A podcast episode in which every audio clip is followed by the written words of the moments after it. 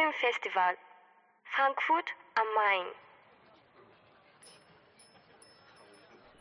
Main. Guten Tag, verehrte Damen und Herren und andere Lebewesen, die uns zuhören oder heute zumindest mir. Mein Name ist wie immer Michael und äh, wir sind jetzt gerade nach der Nippon Connection. Äh, wie ihr sicherlich mitbekommen habt, war ich jetzt nicht vor Ort, denn das wäre logistisch und preislich äh, nicht so drin gewesen, aber jetzt gibt es ja noch eine Woche lang äh, so 32 Filme online zu sehen und da habe ich mich da natürlich jetzt wieder reingeklinkt und äh, werde da gleich über einige reden, die ich gesehen habe. Also die ich jetzt heute den ersten Tag gesehen habe und einen, den ich vorab schon geschaut habe. Da könnten wir vielleicht so über zwei reden, mal sehen. Ähm, jedenfalls von diesem Online-Programm, was da äh, so drin ist. Da können wir über ein bisschen was reden und das ist sehr gut. Äh, aber vorab äh, sollten wir vielleicht noch erwähnen, die äh, Filme, die Preise gewonnen haben.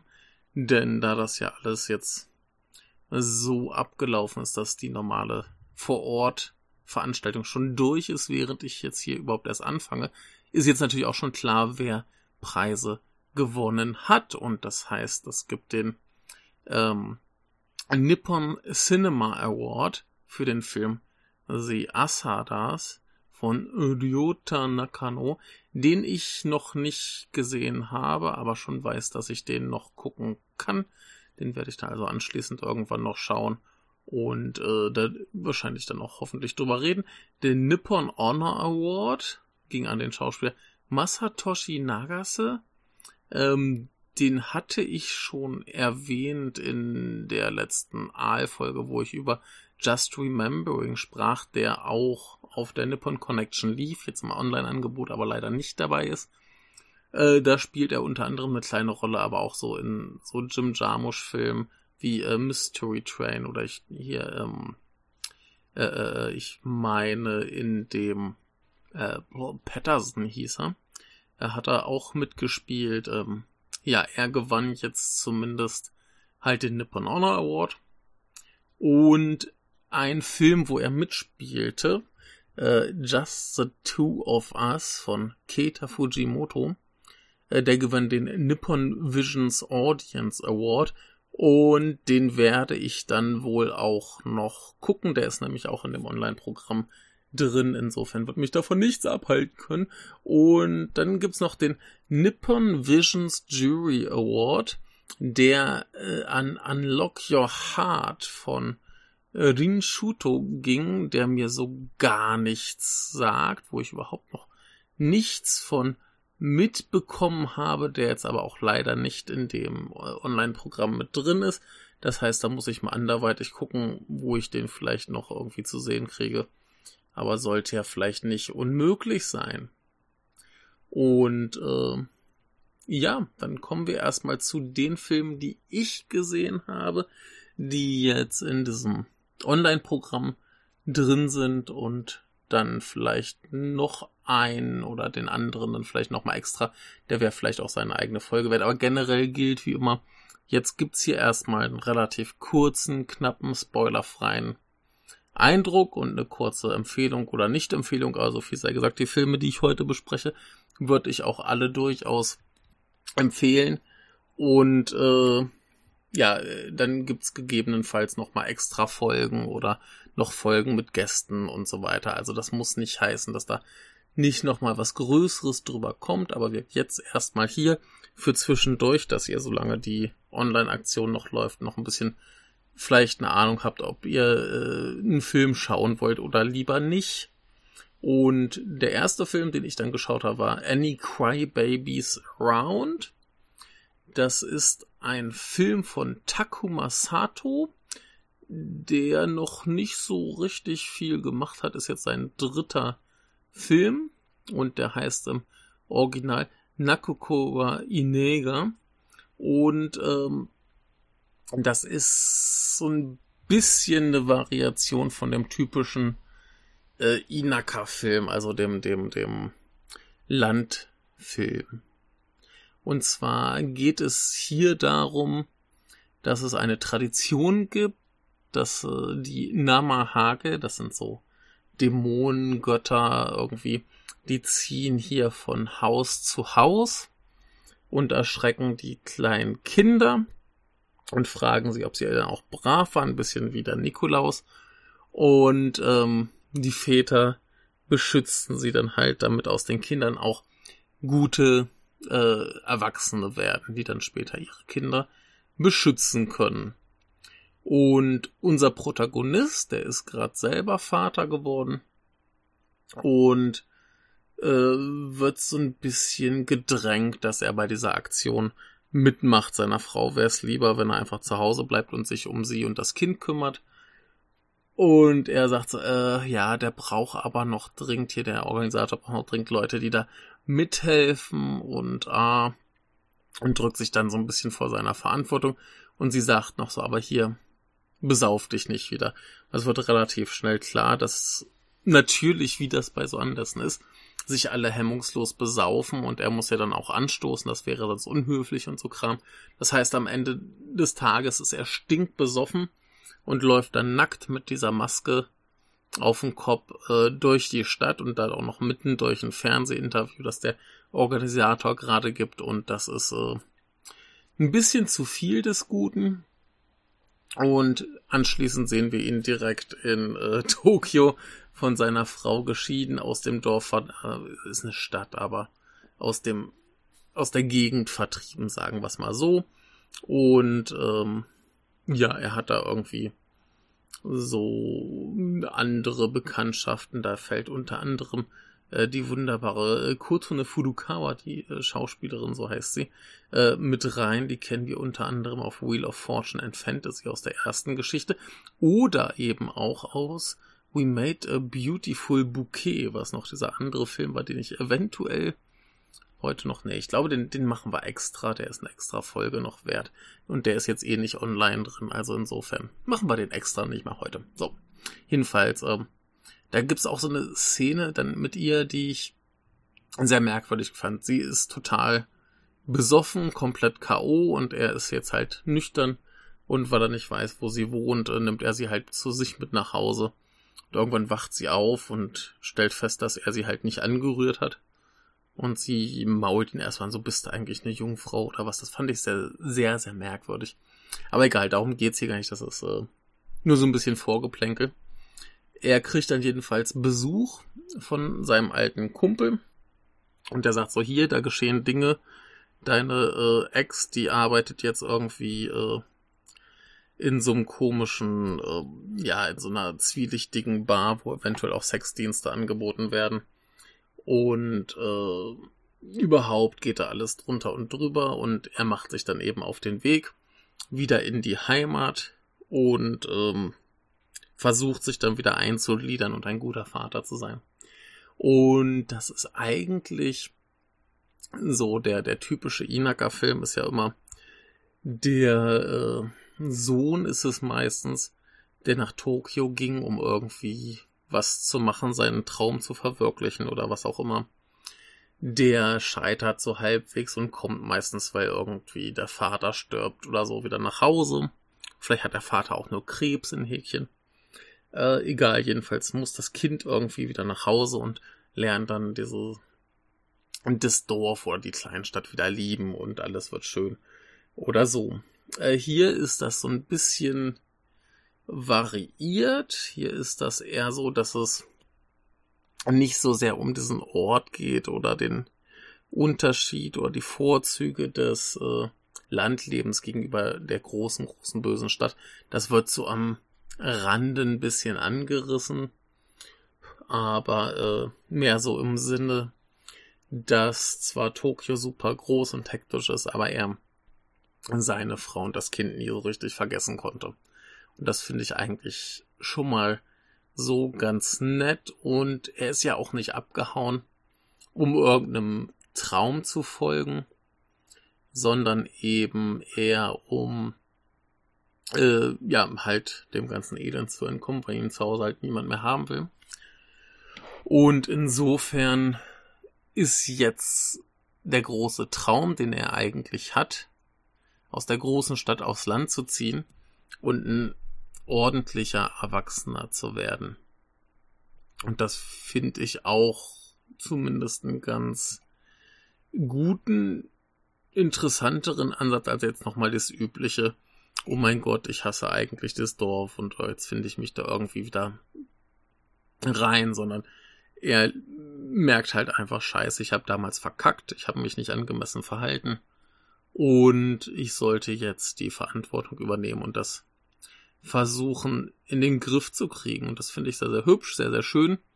Und äh, es auch wie es dann am Ende ausgeht, ähm, zeigt sehr gut, wie er sich dann als Persönlichkeit entwickelt, was er halt für eine Entwicklung durchmacht, aber steuert jetzt nicht unbedingt auf das große, kitschige Happy End hin und insofern, also gerade diese, diese Endsequenz, die es dann gibt, die fand ich wirklich sehr, sehr gut. Der Rest war mehr so schön und gut. Auch die Gegend, die es da gibt, das, das gibt ein paar ganz tolle Aufnahmen, gerade wenn er irgendwie mit seinem Kumpel da am Meer ist. Die gehen dann so irgendwie illegal Muscheln sammeln und so Kram. Ähm, ja, und das, das ist alles ganz, ganz hübsch und ganz nett, aber ähm, ja, wie gesagt, so richtig hat mich dann erst das Ende gekriegt. Bis dahin ist es gut, das Ende ist sehr gut, aber ich würde sagen, das ist schon ein guter, sehenswerter Film. Wenn man auf sowas irgendwie Lust hat, was ich super lustig noch an dem Film finde, ist, dass es in diesem Film in einer ganz kleinen Nebenrolle einen Menschen namens Shunya Itabashi gibt, der hier einen äh, ja, respektablen Erwachsenen spielt. Und dieser Film ist von 2020. Da kam noch vor It's a Summer Film raus. Und äh, in It's a Summer Film spielt er eben auch mit. Und da ist halt Daddy Boy, also dieser, dieser etwas sehr alt aussehende äh, Highschool-Schüler. ne? Und der Schauspieler war da irgendwie Mitte 30, als er diese beiden Rollen gespielt hat. Das heißt, er war total bescheuert, wie sie ihn da in It's a Summer Film gecastet haben. Das hatten wir öfter mal, dass in japanischen Highschool-Filmen äh, Erwachsene irgendwie, ja, dann Schüler spielen. Äh, großer Quatsch. Aber, ja, wie halt dieser hier, prinzipiell äh, eine Empfehlung. Jetzt kein überragender Film, aber ein guter Film. Und in eine ähnliche Qualitätsrichtung verschlägt es uns bei äh, Popran von Shinichiro Ueda, den ihr eventuell kennt von so Filmen wie One Cut of the Dead oder letztes Jahr gab es den Special Actors und die mochte ich ja beide eigentlich sehr gerne. Und das ist jetzt sein neuer Film. Ich war sehr gespannt drauf. Ich habe das Poster hier ständig im, im ähm, Kino gesehen und wollte ihn eigentlich auch im Kino schauen. Aber ich weiß gar nicht mehr, wie es dann nicht dazu kam. Irgendwie, keine Ahnung. Zeitproblem oder vielleicht war auch gerade wieder so ein Corona-Schub, dass ich dann gerade keinen Bock hatte, ins Kino zu gehen oder so. Jedenfalls habe ich ihn im Kino verpasst und ich finde es jetzt auch so ein bisschen nicht so schade weil er, sagen wir mal, zumindest nicht so gut ist wie die beiden anderen Filme. Ähm, aber das muss ja nichts heißen. Äh, die Hauptrolle spielt hier ein Mensch namens äh, Yoji Minegawa, der anscheinend sonst nur diesen äh, Melancholic gemacht hat, der bei Third Window Films erschienen ist, auf den ich auch noch sehr gespannt bin. Ich habe ihn mir neulich gekauft, äh, noch nicht gesehen.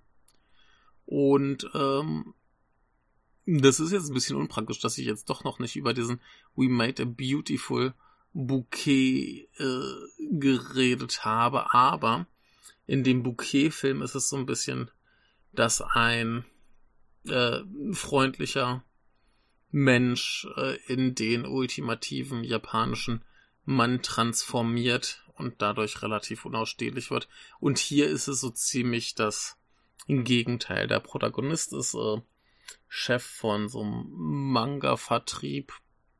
Und er ist ein ziemliches Arschloch, so ein ekelhafter Schleimbolzen, halt so ein, so ein typischer Geschäftsmann, den niemand so wirklich äh, gern haben kann und möchte. Und er wacht irgendwann auf und sein Penis ist weg. Und er macht sich dann auf die Suche, findet Hinweise darauf, äh, was das sein könnte, und es ist irgendwie ein Phänomen, das umgeht, dass eben spontan der Penis wegfliegt, dann mit enormer Geschwindigkeit äh, durch die Lüfte fegt und nach sechs Tagen eben abstirbt wegen äh, Nährstoffmangels.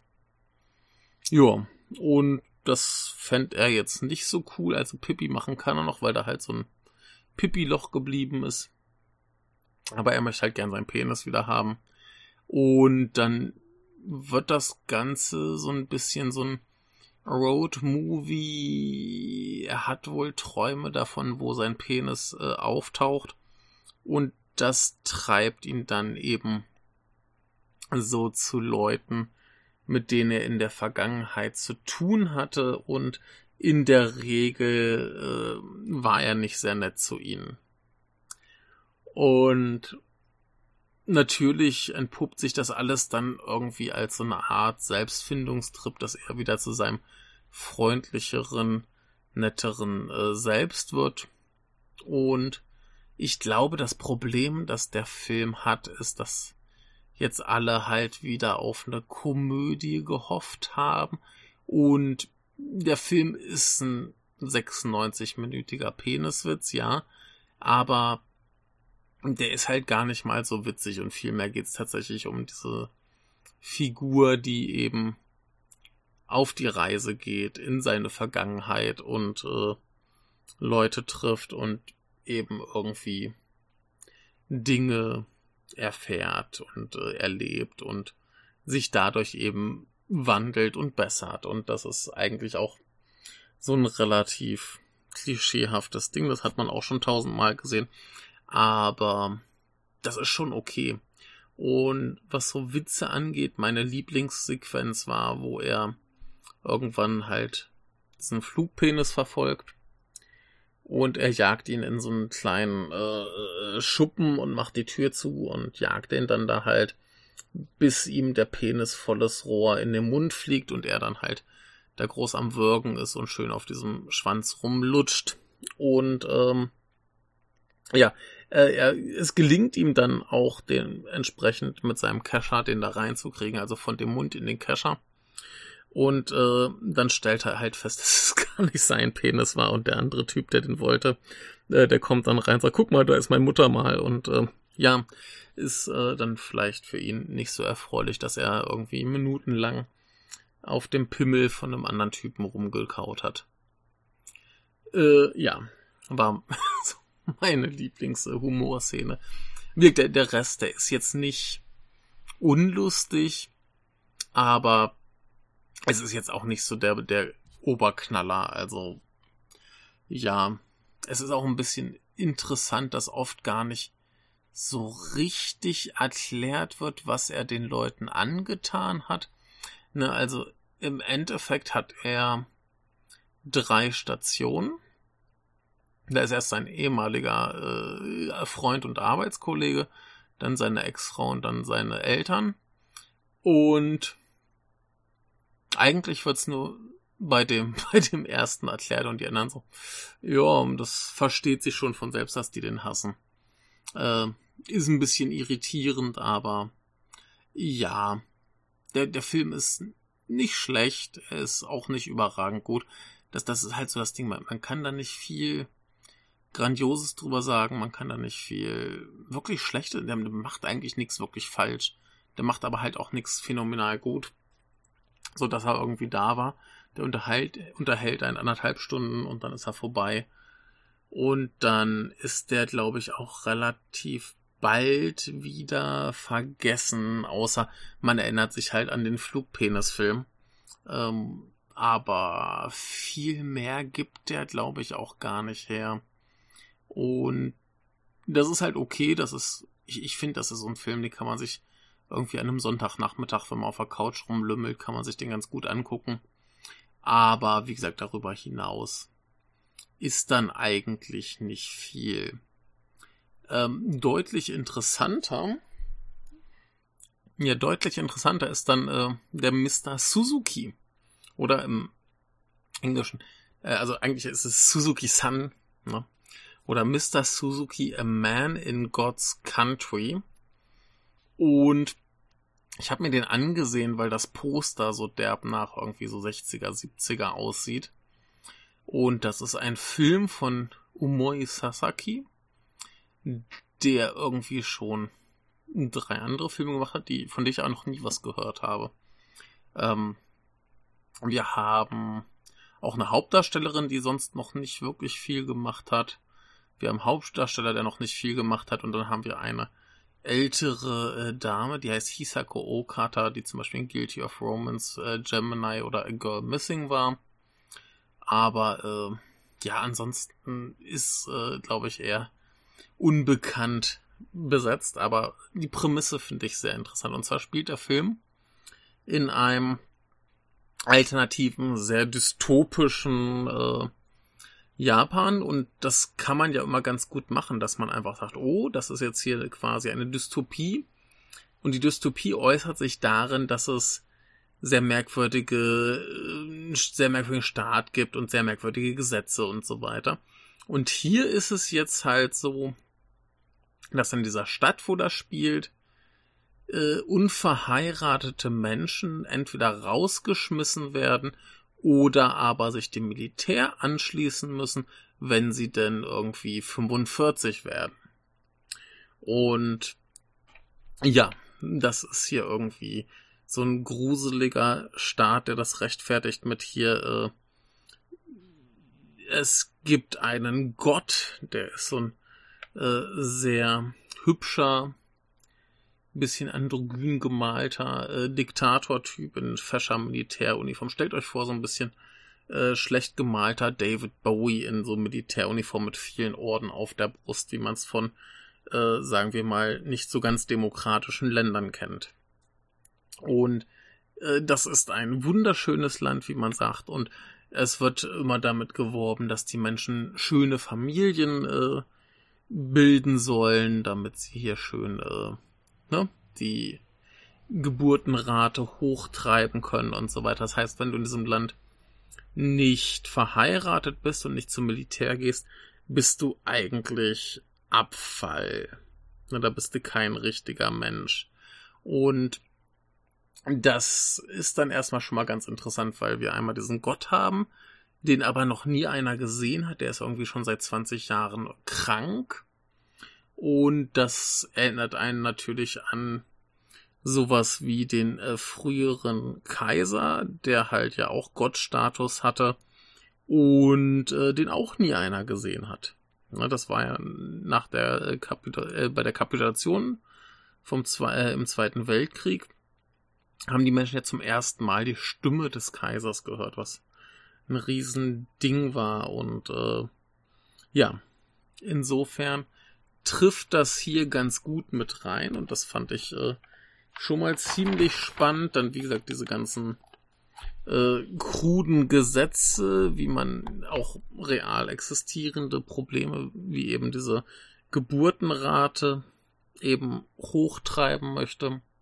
Und dann ist die ganze Zeit die Rede, dass äh, Spione unter ihnen sind, die irgendwie Brunnen vergiften und klauen und man möge doch irgendwie Hinweise geben, dann gibt's irgendwie Belohnung, äh, kennen wir auch alles. Dann ist äh, ein ganz moderner Trend, dass man irgendwie live äh, streamt, wie Obdachlose verprügelt werden und so Scheiße. Äh, auch ganz interessant. ähm, ja, und das ist alles äh, schon mal ganz spannend spektakulär. Äh, ich sehe hier gerade noch in meinen Notizen, dass die Männer auch alle irgendwie so einen krass äh, gestylten Seitenscheitel tragen müssen. Das ist die einzig legale äh, Frisur. Und anscheinend ist Japan irgendwie im Krieg. denn äh, eine der Bewohnerinnen dieses äh, Ortes, die, ähm, die wird ja eingezogen quasi und äh, stirbt dann auch relativ schnell.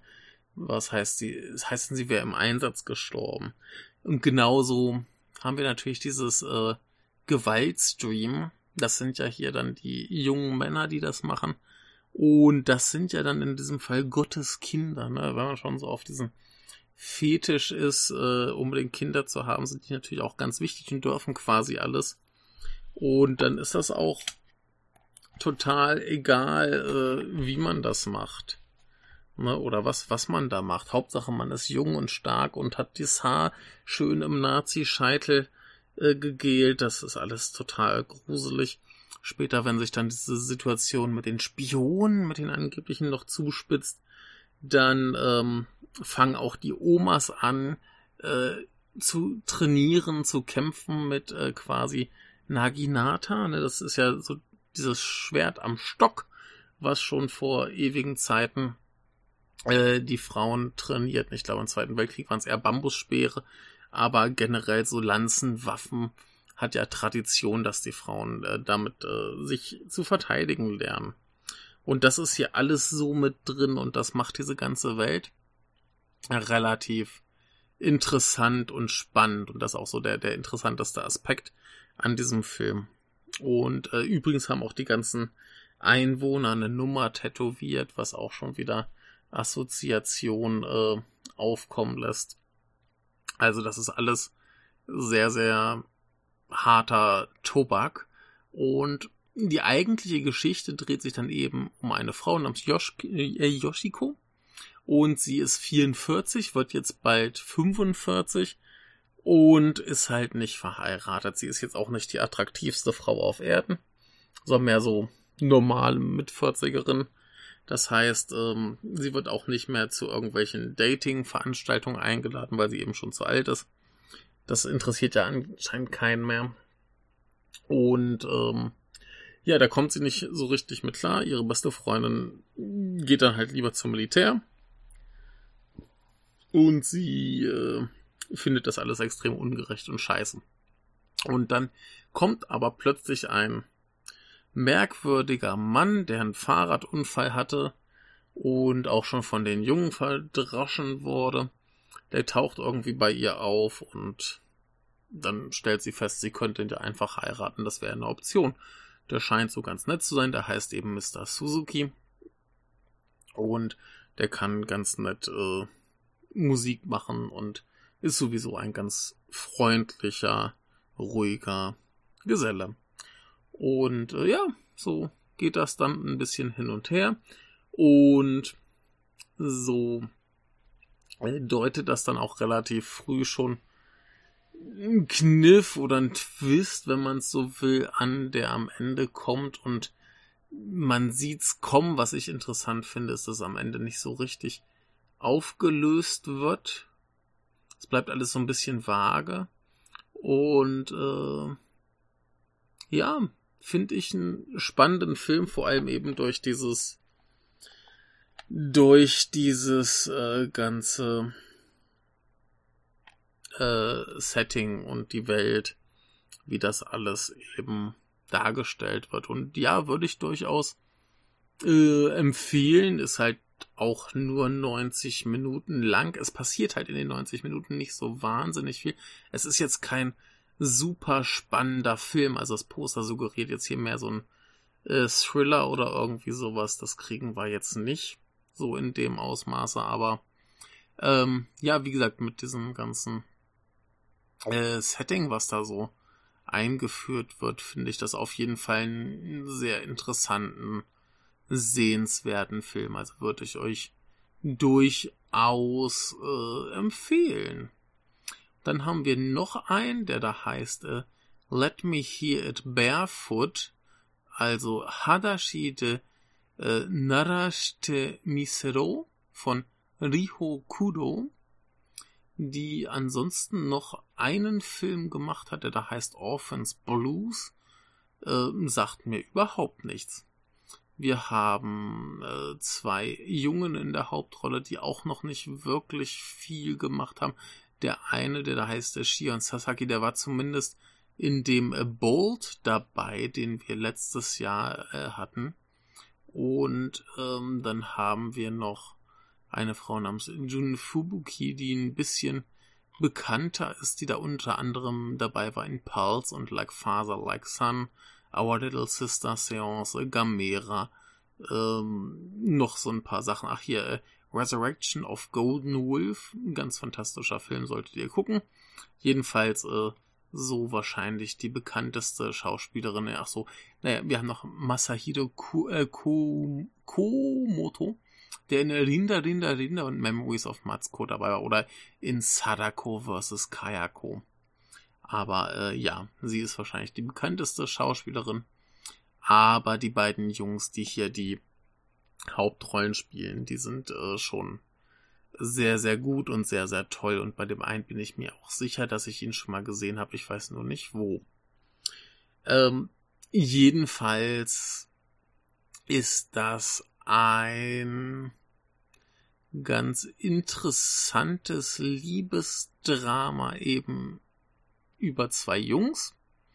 Und die Geschichte, die ist ein bisschen kompliziert angelegt. Sie wirkt auch zwischendurch ein bisschen faul geschrieben. Aber äh, ich versuche das mal zu erklären. Also wir haben Jung 1 äh, Naomi, der die äh, Uni abgebrochen hat und jetzt irgendwie für seinen Vater arbeitet. Der ist so ein Recycle-Händler. Die fahren hier immer mit so einem Truck durch die Gegend. Dann kommt die äh, Bandansage, hey, wir äh, sammeln hier Abfallkrams ein, Maschinen und Geräte und überhaupt und her mit dem Zeug und dann wird das irgendwie recycelt.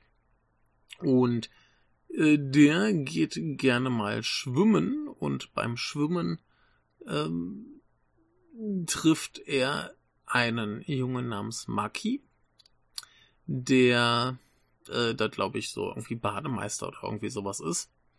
Und der spricht ihn dann erstmal so an, aber da passiert erstmal noch nichts. Äh, wenig später, wenn Naomi dann irgendwie nach Hause fährt, sieht er eben Maki mit einer blinden Frau an der Bushaltestelle sitzen. Diese blinde Frau heißt Midori. Und, und darüber kommen sie so ein bisschen ins Gespräch. Und wie sich herausstellt, ist Midori eine sehr nette Frau, die immer Geschichten von irgendwelchen Reisen erzählt, aber wie sich dann bald herausstellt, ist sie selber nie gereist, sondern das hat ihr nur irgendwie ein äh, Herr, in den sie furchtbar verliebt war, erzählt und wie sich herausstellte, ist er auch noch nie verreist. Also sind ihre ganzen Träume von Fernländern alles nur so Hirngespinste und Illusionen und ja, jedenfalls wird sie irgendwann krank und ist dann erstmal eine Weile im Krankenhaus und sie gibt dann Maki, ja, also sie hat äh, Maki wohl adoptiert und dann gibt sie ihm äh, ein bisschen Kohle, also sie glaubt, dass es mehr ist, als es tatsächlich ist und sie sagt so, hier Junge, äh, geh doch auf Reisen, dann kannst du mir davon erzählen. Und weil das eben gar nicht mal so viel Geld ist, wie da äh, eigentlich sein sollte. Es bleibt auch ein bisschen offen, wo das ist. Ich spekuliere ja, dass er das vorher schon ausgegeben hat. Aber äh, jedenfalls beschließt er dann, dass er so quasi Kassetten aufnimmt, wo er Reisen fälscht. Und da kommt ihm dann eben Naomi relativ schnell auf die Schliche und dann machen sie das eben zusammen und dann gibt's da so ein paar ganz tolle Szenen, wie sie irgendwie mit einem Gummiboot und zwei Besen als Rudern durch ein äh, Schwimmbecken fahren und dabei irgendwie so tun, als wären sie in der großen blauen Grotte und das ist ganz niedlich und toll. Und wie sich dann bald herausstellt, und die haben beide so ein Problem, dass sie irgendwie keine Menschen so richtig anfassen können in so einer, in so einem, ja, sagen wir mal, erotischen Sinne. Und es wird relativ schnell klar, dass sie sich gerne anfassen würden und Naomi fängt dann eben an mit so Raufereien und ich fand das so ein bisschen schade. Ich habe so diese erste Rauferei-Szene gesehen und ich fand das so niedlich, wie er da irgendwie so sich von hinten anschleicht und dann so langsam die Hand ausstreckt und ihn, ihn quasi am Rücken berühren will und weil er sich nicht traut, äh, tritt er ihn dann und sie fangen dann eben an zu raufen und ich fand das total niedlich. Dann habe ich irgendwie später in die Kritiken auf Letterbox geguckt und alle so, oh, ist ja hier voll klischeehaft und ich habe keinen Bock auf irgendwie 2022 so eine Stereotypen, schwulen Klischees zu sehen. Und das tat mir ein bisschen in der Seele, wie weil ich die Szene so schön fand. Aber äh, vielleicht gucke ich auch einfach nicht genug äh, schwulen Filme, um das äh, beurteilen zu können. Aber ja, das ist auf jeden Fall dann so ein zentrales Element, dass die beiden jetzt eben anfangen, diese Kassetten aufzunehmen, die sie sich dann im Krankenhaus anhört und äh, sich dann umso besser vorstellen kann, dass sie eben an diese Orte reist. Und quasi nach jeder Kassette fangen sie dann eben an zu kämpfen und zu raufen und so weiter. Und ähm, ja, da kommen wir jetzt an dem Punkt, wo ich so ein paar Probleme hatte mit dem Drehbuch. Erstens haben wir noch zu Anfang wenn Naomi eingeführt wird, ist da noch irgendwie so ein Nebenplot mit einer Mitstudentin, der dann irgendwann einfach aufhört. So, sie will nach Kanada und das Einzige, was da dann das übrig gebliebene Motiv zu sein scheint, ist, dass eben dieses so nach der Uni seine ganzen Kollegen, die wollen alle abhauen und ins Ausland und so Kram. Und er ist irgendwie gefangen, dass da für ihn quasi so die Saat gepflanzt wird, dass er eben da weg muss, dass er dann nicht bleiben kann, dass er eben diesen Traum hat, in andere Länder zu ziehen. Und so, aber wie gesagt, diese, diese Studentin, die verschwindet da einfach.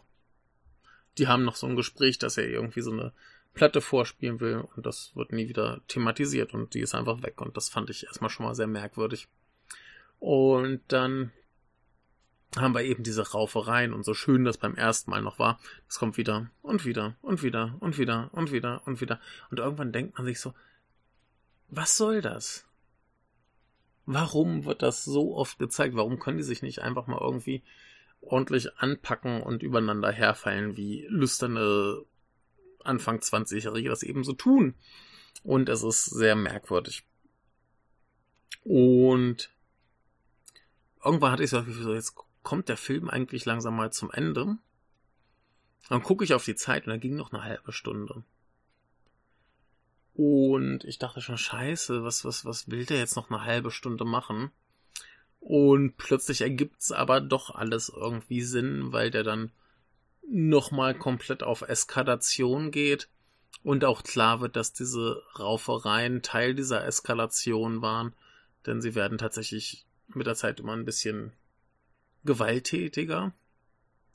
Und insofern ergibt das alles schon irgendwie Sinn.